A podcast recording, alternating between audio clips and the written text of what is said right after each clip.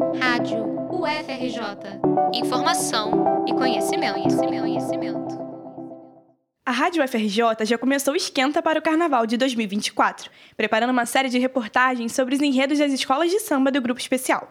Quer entender melhor o que a sua escola favorita vai apresentar na Marquês de Sapucaí? Então embarque com a gente nessa aventura. É Rutucara, o chão de Obama,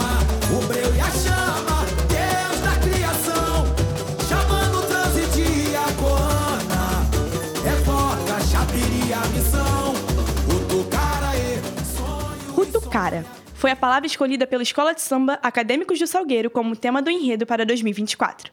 No próximo carnaval, a Vermelho e Branco vai apresentar ao público a história e cultura do povo Yanomami, de uma forma diferenciada.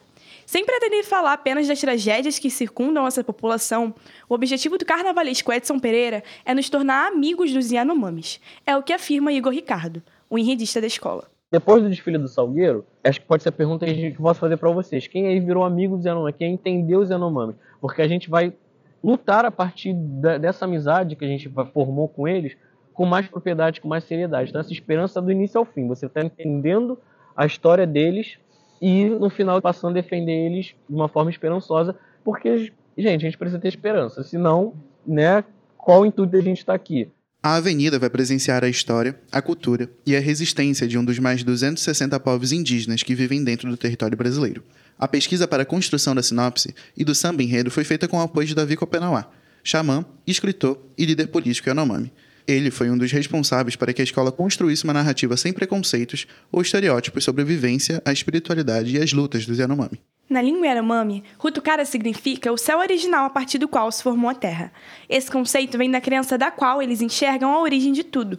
A lenda diz que quando a Terra surgiu, só existia um Omama, criador do povo Yanomami, e seu irmão Ioase, responsável pela origem da morte dos males no mundo. Juntos plantaram tudo o que conhecemos. Depois de uma briga, a primeira terra desabou, por ser fraca e frágil. Foi então que Omama derrubou o céu e criou a Rutucara, a nova terra. Daí, a importância da natureza para os Yanomami. A floresta, considerada uma entidade viva, é um presente deixado por Omama. E assim como ela proporciona a possibilidade de sobrevivência e vida para todos os seres, o povo Yanomami se enxerga como protetor e defensor dela. A grande divindade responsável por Rutucara também criou os chaperis, espíritos ancestrais criados para que os Yanomamis possam se curar de doenças e se proteger da morte além de serem guardiões de todos os seres humanos, sejam eles indígenas ou não indígenas. De acordo com Davi Copenauá, no seu livro A Queda do Céu, os chapiris são espíritos que entram em contato com o universo para proporcionar o nascimento do sol todos os dias. Em contrapartida, Yoassi criou seres maléficos, doenças, morte e luto. Toda a lenda e crença que envolve a criação e origem da Terra e do próprio povo Yanomami será contada e destrinchada pela Escola Acadêmicos de Salgueiro no desfile da Marquês de Sapucaí além de contar as vivências e histórias de hoje. Atualmente, a sociedade Yanomami está localizada no norte do Brasil, em Roraima e Amazonas, e no sul da Venezuela. Ela é composta por caçadores agricultores e artesãos, reconhecidos pela confecção de cestos. Buscam na natureza seus principais alimentos, como a pupunha e animais como tatus e jabutis. Dentre seus rituais, Reaú, a cerimônia dos mortos, é a mais conhecida por pessoas não indígenas. Sua função religiosa é abrir um contato com familiares já falecidos. Eles fazem uso do Yancoana, um polo sinógeno feito de cascas de árvores, usado também para convocar os chapiris pelos xamãs, figuras de liderança para grupos indígenas. Como parte do processo de passagem, quando o Yanomami morre, suas cinzas são misturadas em um mingau de banana e ingerido pelos outros integrantes da aldeia, com a intenção de protegê-los. Para os Yanomamis, o que está nas profundezas da terra, como o ouro e o petróleo, são maléficos, pois foi coberto por Omama, para evitar o mau uso de seu irmão e sustentar o céu.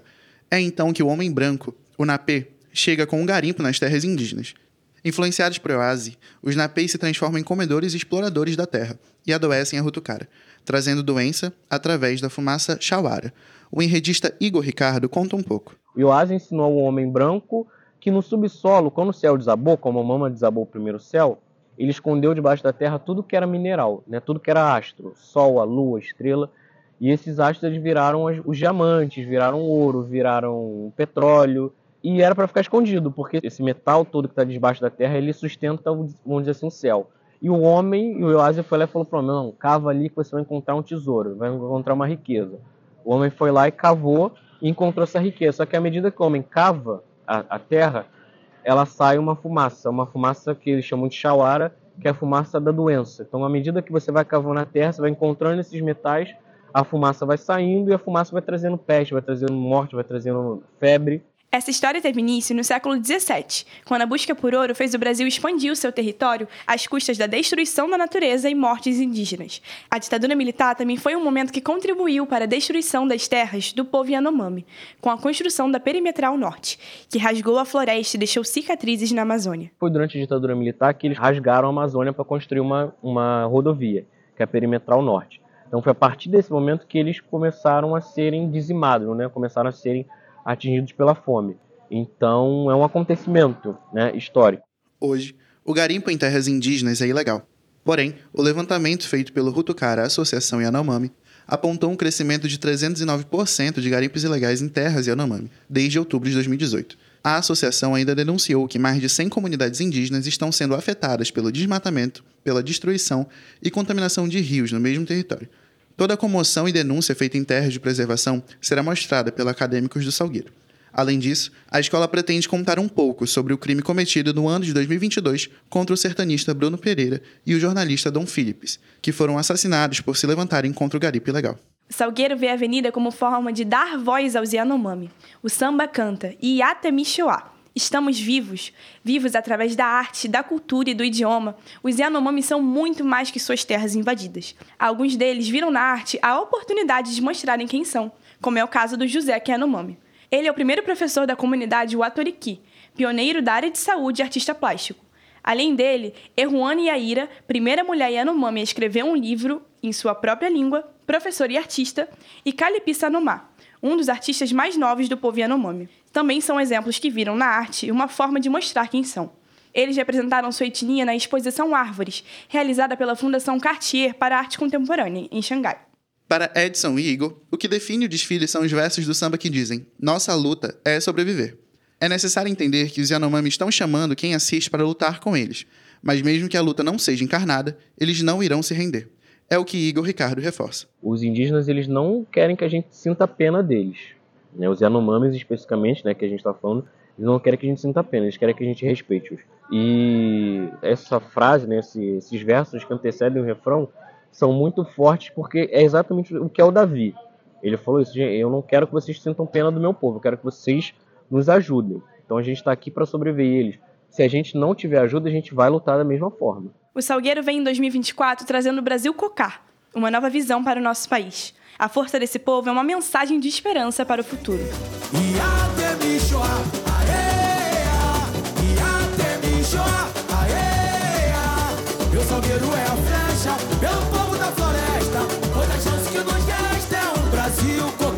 A. A próxima escola que a gente traz é a Paraíso do Tuiuti, que vai trabalhar com a história do Almirante Negro, um herói nacional.